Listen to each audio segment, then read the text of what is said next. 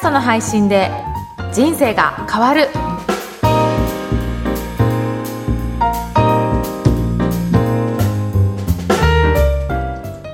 皆さんこんにちは。声ラボの岡田です。こんにちは上田です岡田さん今回もよろしくお願いしますよろしくお願いします。では今回のテーマはいかがでしょうか？はい。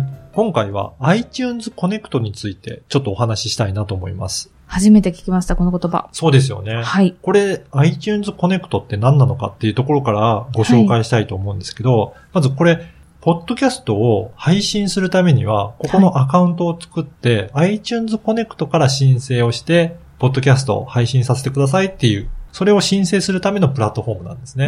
これは Apple が提供していて、はいポッドキャストを配信する人たちが登録しなければいけない画面になるんですが、うんだんだんと改善されてきたなっていうのがあるので、うんそのあたりをちょっとお知らせしようかなというふうに思ってます。はいはい。今までは、この、ポッドキャストアナリティクスという、うんどれだけの人が聞いているかっていうアクセス情報を表示している機能もあったんですが、はい。まあ、これ、なかなか全ての人を網羅できていなかったんですね。うん。例えば、iPhone で言うと、うん。最新版の iPhone だけの人のアクセス情報だけを収集しますよとか、うん。かなり条件があったので、はい。例えば Android で聞いてる人は、うんもちろん対象外ですし、うん。iPhone でも一世代前のバージョンを使ってる人は、それも計測対象外だったので、まあ参考程度の数値ということで見てたんですね。はいで、まだまだその集計範囲は限定的なんですが、うん。このアクセスデータを、うん。あの、ダウンロードできるようになりました。っていうのが、あの、お知らせがありました。はい。今までは本当にそのパソコンの画面でしかチェックすることができなかったんですけど、うん。データとしてダウンロードすれば、そうすれば後で Excel とかで集計することも可能になりますので、うん。そういったダウンロードをすることが可能になったっていうのが一つ、えー改善されたところかなというふうに思います。うん。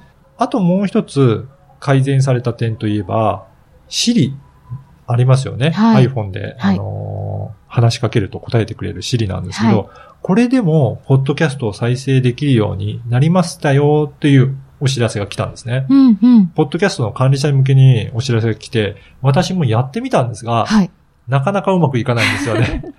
あのー購読済みの番組で、で、問い合わせたら、シリに聞いてみたら、再生してくれる番組もあるんですけど、はい。見つかりませんって言われる番組もあって、まあ、まだまだ、あのー全部が全部対応はできてないのかなっていうような印象でした。はい。ただ、こうやって、アップルもうん。いろいろ改善をしながら、うん。ポッドキャストに力を入れてきてるんだなっていうのはわかると思うんですよね。うん。なので今後もっともっと使いやすくなって、で、あのー配信者のためのツールもどんどん改善されていくのかなっていうふうな気はしています。うん、このアナリティクスというぐらいですから、うんいろんなことを、そのリスナーのアクセス回数ですとか、いろんなことを分析してくれるっていうことですよね。そうなんですよね。例えばですね、えー最後まで聞いた人が何人いるかとか、へそういーったところもわかるようになってくるんですよね。だから、例えば90%の人がはい最後まで聞いてますよっていうことであれば、やっぱりね、最後まで聞いてくれる人が多いチャンネルだなっていうのがわかりますし、そこはだんだんだんだん時間とともに減っていくと、これは途中で何か面白くないコーナーがあるのかなっていうふうなんチェックすることもできますし、はい。あるいは配信の回数によってう、ん。その再生数が全然違ったら、あ、こういったことをリスナーの方求めてるんだなとか、うん。こういったことはうん。ちょっと興味ないんだなとかっていうのもうん。わかるかと思うんですよね。そういったデータを見ると、はいそういったものの参考にはなるかなと思うので、うんうんこういったアクセス情報を参考にしながら番組作りに役立てていただければなというふうに考えています。そうすればあれですもんね、その、例えばですけど、自分が番組やってる時の内容にも役立ちますし、はい。万が一スポンサーを呼び込みたいという時に、この番組のここの部分に広告を入れるといいですよ、など、そうですね。そういった提案もできますよね。できます。よね。うん。で、どれだけの人が聞いてるかっていうと、はいその番組の視聴者数とかもわかるので、はい。そうするとスポンサーを出す人も、うんあ、これだけの人が聞いて、うんちゃんと最後まで聞いてる人がいるんだったら広告を出しても効果があるかなっていう目安になると思うんですよね。そうですね。はい。そういったことにも活用できるようなツールになるかと思うので、ぜひこういったところも活用いただければなというふうに思っています。はい。これはどなたでも見られるっていうよりも、はい。こういうポッドキャストの申請をしてくれる会社、例えば声ラボとか、うん他の会社だったら見られるよっていうそうでことですすよね。ね。この iTunes に申請した人しか、あの、チェックすることはできませんので、うんその、例えば、ポッドキャスト配信業者に頼まれた方は、うんそういった方に問い合わせていただけると、うんうんそのどれぐらいのアクセスがあるか、どういう傾向にあるかっていうのは教えてくれるかなというふうに思います。うん。しかもどんどうんん、その数字が正確になっていってるので、うん。まあその正確な情報を与えられるとともに、はいアップル自体もそこに力を入れてると。そういうことですねす。ごい。はいわかりました。それでは今日は iTune Connect についてお届けしました。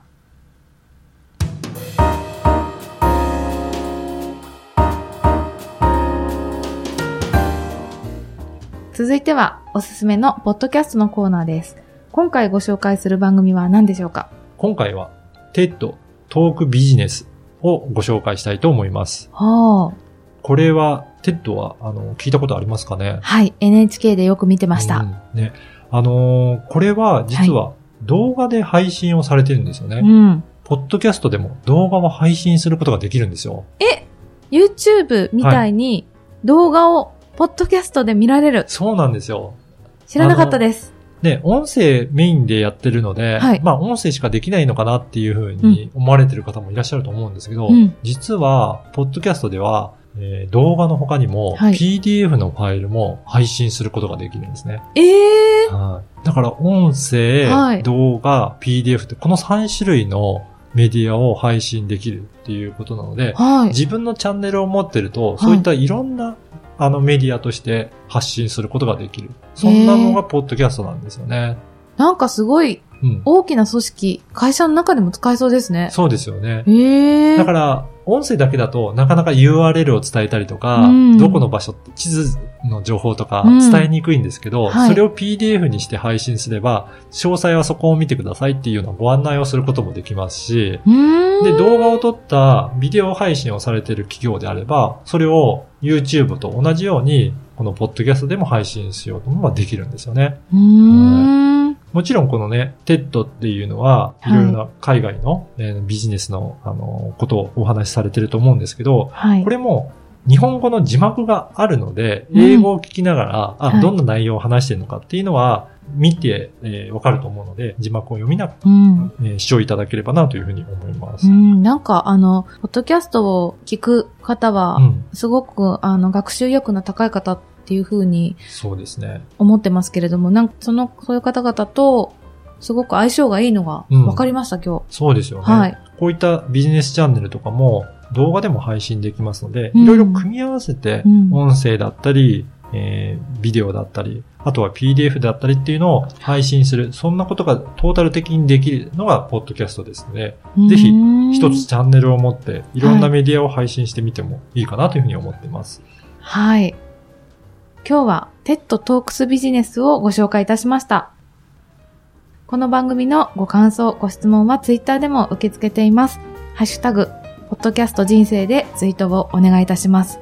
ちなみに、iTune Connect、うん今日ご紹介した iTune Connect ですけど、この番組はたくさんの人に聞いていただいているっていうのが、今日はかかって、すごく嬉しかったです。はい。ぜひぜひご参加いただけると嬉しいです。